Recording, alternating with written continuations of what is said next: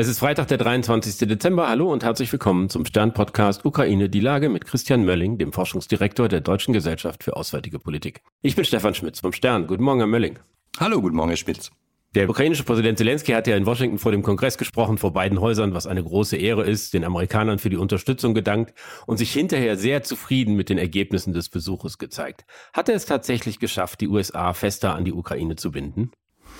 Also ich glaube, fester ja. Ähm, es ist aber kein, wie soll man sagen, kein Vertrag, der da jetzt geschlossen worden ist. Ne? Es ist eine gute Gelegenheit gewesen für, für Zelensky, mit einer persönlichen Ansprache so ein bisschen Winning Hearts and Minds zu machen, also die Leute ja auch emotional abzuholen. Es ist ja eine, eine große Symbolik, die man nicht unterschätzen darf, dass jemand dieses Risiko auf sich nimmt, in die USA zu reisen. Jemand, den, den die Russen sicherlich gerne aus dem Flugzeug geschossen hätten.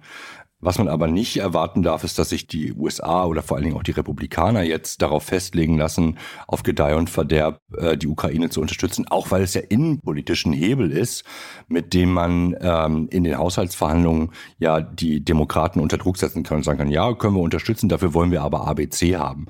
Aber es ist ein wichtiger Schritt, man muss sich da auch Diplomatie, aber Politik auch insgesamt immer als so Trippelschritte vorstellen, wo man bestimmte Dinge eher versucht wahrscheinlicher zu machen und andere Dinge unwahrscheinlicher zu machen. Und ich glaube, dafür ist es ein großer Schritt nach vorne gewesen. Wir sehen ja, dass in den USA jetzt die Mehrheit im Repräsentantenhaus von den Demokraten an die Republikaner gibt. Es gibt ja Republikaner, die äh, sehr, sehr kritisch sind, was die Unterstützung der Ukraine angeht. Das heißt, sie würden erwarten, dass äh, nach diesen Festtagen äh, sehr, sehr schnell da wieder die Mühen der Ebene kommen und dann wird ganz konkret gefalscht und dann ist die Ukraine ein Punkt in der amerikanischen Innenpolitik wie viele andere. Nicht wie viele andere, aber es ist nicht der einzige Punkt, es ist auch nicht der wichtigste Punkt. Also die Amerikaner kämpfen ja seit eigentlich seit Jahrzehnten ähm, mit der gesellschaftlichen Transformation in ihrer Innenpolitik auf der einen Seite und mit der, mit der Polarisierung, die wir äh, verkörpert durch Trump in den letzten Jahren ja auch gesehen haben. Beides wird nicht aufhören, beides wird ein Thema für die USA insgesamt sein. Aber was natürlich jetzt der Fall ist, ist, dass dadurch, dass so eine starke Anziehungskraft, wie sie von Trump ausgegangen ist und damit auch eine, wie soll man sagen, eine Leuchtturmfunktion, wohin es gehen könnte, die ist gerade nicht da.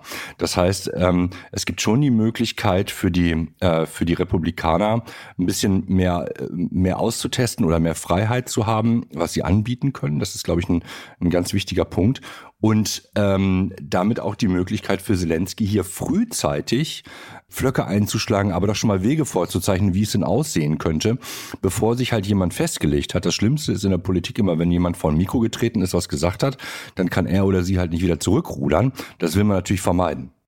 Das heißt ja immer, dass der Zelensky ein äh, ganz herausragender Medienprofi sei und dass auch diese Inszenierung in äh, den USA war ja offenbar sehr, sehr bewusst herbeigeführt. Er trug diesen, dieses grüne Militärzeugs, äh, neben ihm der, äh, der größere, elegant gekleidete, weißhaarige Joe Biden. Halten Sie diese Inszenierung für geglückt in Amerika? Ja, ich glaube schon, dass sie geglückt ist. Also erstens, ja klar, ist er ein Medienprofi. Ich meine, der hat früher sein Geld damit verdient.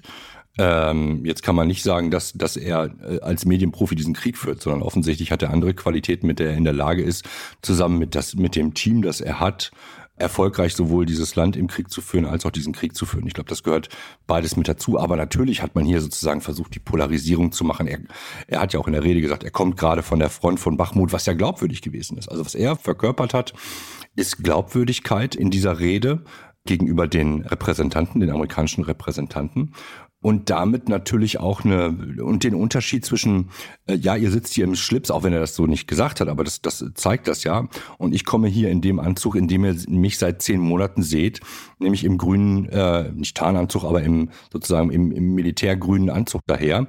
Und das macht die Unterschiede aus. Ihr könnt mich weiter unterstützen man konnte natürlich auch den Eindruck gewinnen, dass der Biden ihm geradezu onkelhaft Arm, den Arm um die Schulter legt und dass schon was dran sein mag an dem Vorwurf der Russen, dass der Zelensky ein Vasall ist der Amerikaner, der in deren Auftrag einen Krieg gegen sie führt.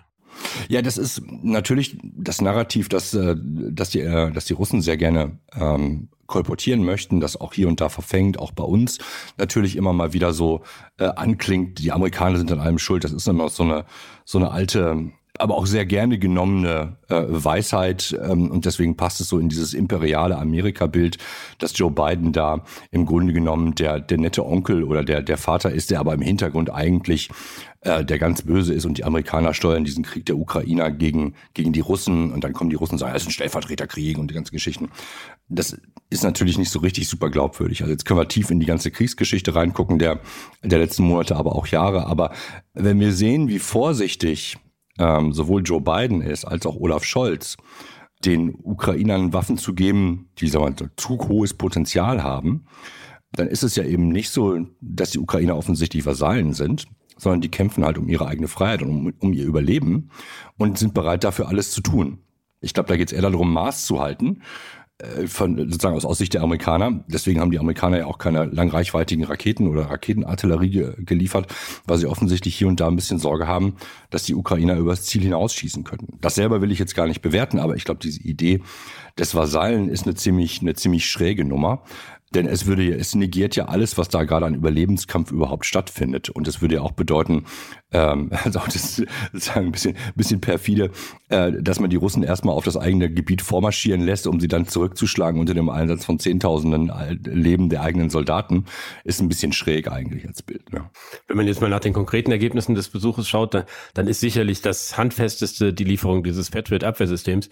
Äh, würden Sie erwarten, dass danach auch die Bereitschaft bei den Europäern wächst, über die Lieferung solcher Systeme nachzudenken? Also die Franzosen und ähm, Italiener haben, glaube ich, schon angefangen zu liefern. Also alle kratzen zurzeit zusammen, was sie haben.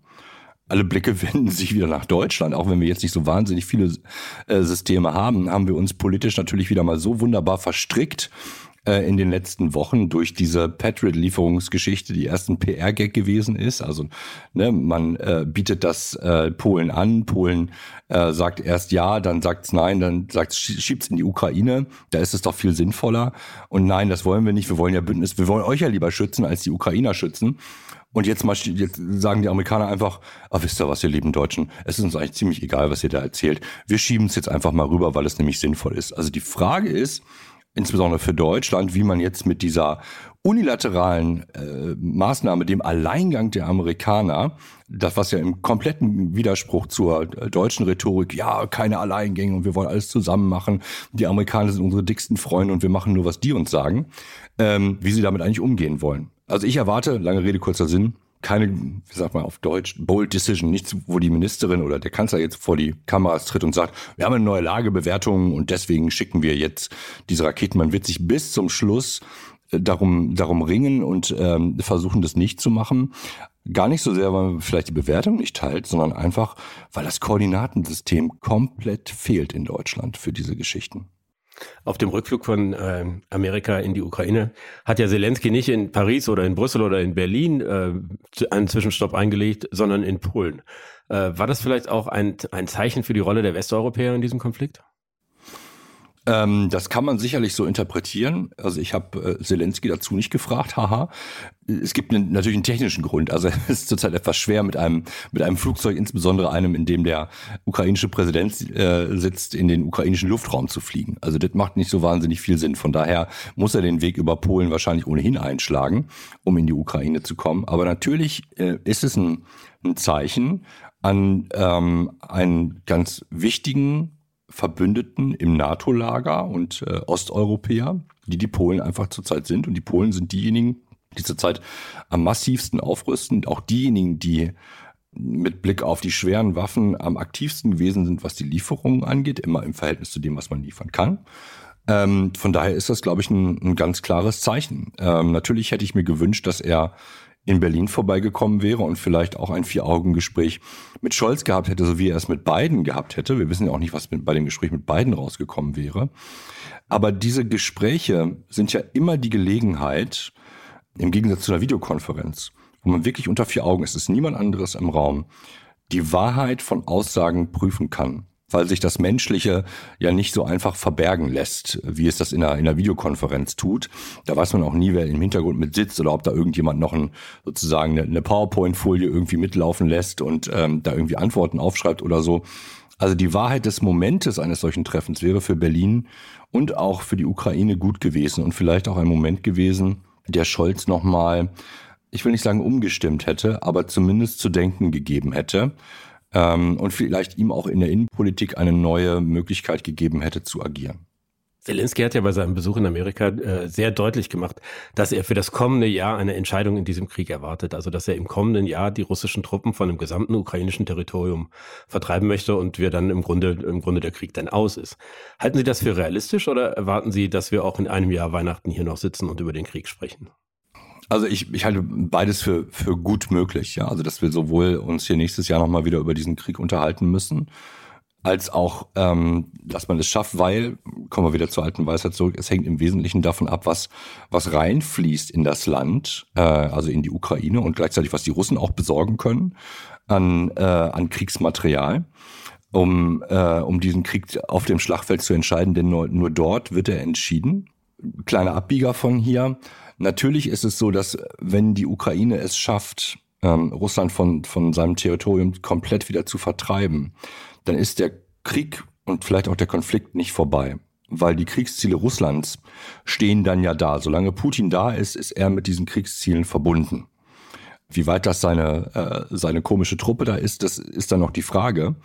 Aber solange Putin da ist, ähm, droht dieser Konflikt dann im Grunde genommen wieder auszubrechen. Deswegen ist es ja auch jetzt schon die Überlegung, wie stark muss man die Ukraine eigentlich nach dem Ende eines solchen ersten Krieges äh, dann eigentlich ausrüsten, damit es nicht zu einem weiteren Krieg kommt. Also kann man Russland effektiv ab, abschrecken. Und da zeigt sich, glaube ich, auch die, die Weitsichtigkeit einiger Staaten, die jetzt einfach schon sagen, naja, wir müssen im Grunde genommen jetzt schon daran denken, wie stark rüsten wir die aus und alles, was wir jetzt auf russischer Seite zerschießen, wird in den nächsten Jahren kein Problem sein. Denn keiner, äh, sozusagen östlich oder nordöstlich von, von uns, von Berlin, geht davon aus, dass die Russen, wenn es zu einer Art von Waffenstillstand kommt, dass bei denen sozusagen dass das Computerprogramm im Kopf ausgewechselt wird und die danach total friedliche Menschen sind und sagen, oh, es ist ja total gut gelaufen eigentlich, jetzt lassen wir das mal sein. Wir haben zwar den Krieg verloren und haben nichts von unseren Zielen durchsetzen können, aber wir machen jetzt wieder eine auf friedliche Koexistenz oder wir leben jetzt alle nebeneinander und wir wollen Teil des europäischen Hauses sein. Das sind insbesondere diejenigen, die mehrfach von Russland überfallen worden sind, äh, werden sagen, ähm, ihr habt den Schuss nicht gehört, wenn wir mit solchen Sprüchen wieder um die Ecke kommen. Da gibt's ja einige, äh, einige Texte in den letzten Wochen auch vom Kanzler, die teilweise ein bisschen falsch zitiert worden sind, aber doch in diese Richtung irgendwie weisen, wo es heißt, naja, wir könnten irgendwie zurück. Ich glaube, das schlimmste Wort, was man zurzeit benutzen kann, ist das Wort zurück ähm, weil es gibt in der Tat keinen Zurück. Und es gibt auch keinen Kalten Krieg. Also es sind alles Bilder aus der Vergangenheit, die wir bemühen. Das kann ich verstehen, weil wir keine andere Blaupause haben.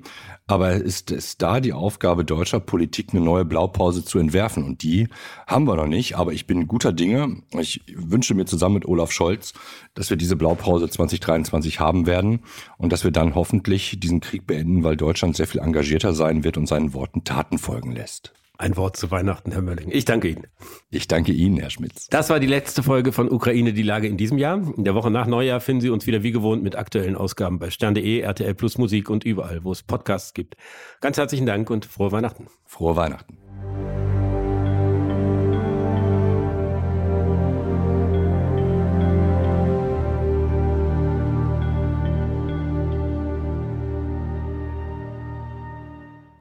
Dieser Podcast ist eine Produktion der Audio Alliance.